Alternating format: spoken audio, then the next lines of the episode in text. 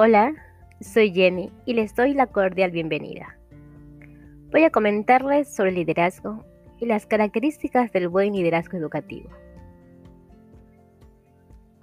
Tenga presente que si sus acciones inspiran a otros a soñar más, a aprender más, a ser más y ser más, no cabe duda, mi querido amigo, que usted es un líder. El papel de liderazgo ha cambiado profundamente durante el último siglo. Hasta los años 80 e inicio de los 90, era visible el papel del líder como controlador, con una visión racionalista, imponiendo su poder a un grupo para dirigir su trabajo o actividades. Su función, pues era la de mandar y supervisar a partir de ese contexto, los conocimientos, las actitudes y las habilidades necesarias no variaban mucho de una organización a otra. La preocupación por su identificación y desarrollo se volvía, mm, ¿cómo decirlo?, una tarea bastante simple, ya que las competencias eran claras, específicas, objetivas y, claro está, poco complejas. En la actualidad, se buscan líderes que consigan impulsar el trabajo y la colaboración de todas las personas que conforman dicho grupo. Esta visión del liderazgo resulta esencial en el entorno educativo, precisamente porque la educación debe atender un conjunto complejo de objetivos. Esa función engloba la toma de decisiones, la capacidad de persuasión y, las competencias necesarias para sobresalir junto con las personas vinculadas con el aprendizaje.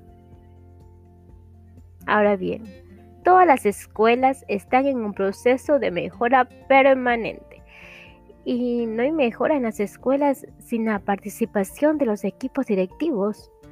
Y no se trata de cualquier equipo directivo, no, no, no, no.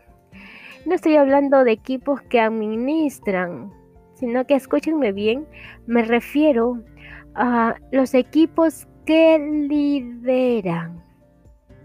Efectivamente, es necesario que quien ejerza funciones directivas, y en especial la dirección de un centro educativo, posea las cualidades necesarias para ejercer liderazgo el cambio y la transformación será más eficaz y eficiente si el compromiso adquirido no solo recae en el trabajo de una persona, sino que va a ser distribuido entre todos los miembros que conforman la institución educativa.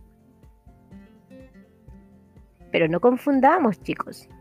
No se trata, como suele decirse, de aliviar la carga de trabajo de los directores, delegando tareas, haz tú acá, haz tú aquello, no, no, sino de articular una capacidad colectiva de liderazgo. Es decir, el liderazgo, trabajar tiene un efecto importante porque provoca a los grupos profesionales que están dentro de la institución educativa, me refiero a los psicólogos, a los profesores, a los especialistas y todos aquellos que colaboran en el labor docente, todos guiados con el compromiso de un aprendizaje de calidad y la formación de personas capaces de transformar nuestro mundo en una sociedad más libre y, por qué no decirlo, democrática. Todos tenemos claro que la escuela es un lugar de aprendizaje permanente, focalizado en los estudiantes y en el profesor. Sin embargo, es importante pensar que la escuela hoy en día es un lugar de aprendizaje permanente también para los directivos, ya que ellos trabajan en la cultura organizacional de la formación, en conjunto con nuestros queridos docentes. El profesor es el primer factor que impacta en la calidad de la educación. Entonces se preguntarán, ¿cuál es el segundo factor? Pues es el director y su equipo directivo. Es importante saber cuánta conciencia tienen los equipos directivos de su impacto en la calidad docente y las competencias que definen a los mismos directivos. En primer lugar, deben tener capacidades para implementar un programa de mejora. Las competencias se definen a sí mismo como un saber hacer, es decir, que debe gestionar procesos educativos y de comunicación. No solo basta con saber las técnicas pedagógicas y de administración, también es importante querer hacerlo. Y es ahí donde aparecen las competencias conductuales, que tienen que ver con la capacidad de comunicación e interacción que debe tener un líder. Los directivos deben tener la capacidad de trabajar las competencias de los profesores y descontextualizarla de los desafíos a la contingencia del momento. Un segundo componente es la confianza basada en un marco de valor y principios que promueva una generación de compromiso. Debe ser persuasivo para que unifique criterios, canalice esfuerzos y conduzca a su equipo por el camino de la colaboración y el trabajo en equipo. Por último, la capacidad de comunicación efectiva, que es una de las claves para el liderazgo en entornos educativos.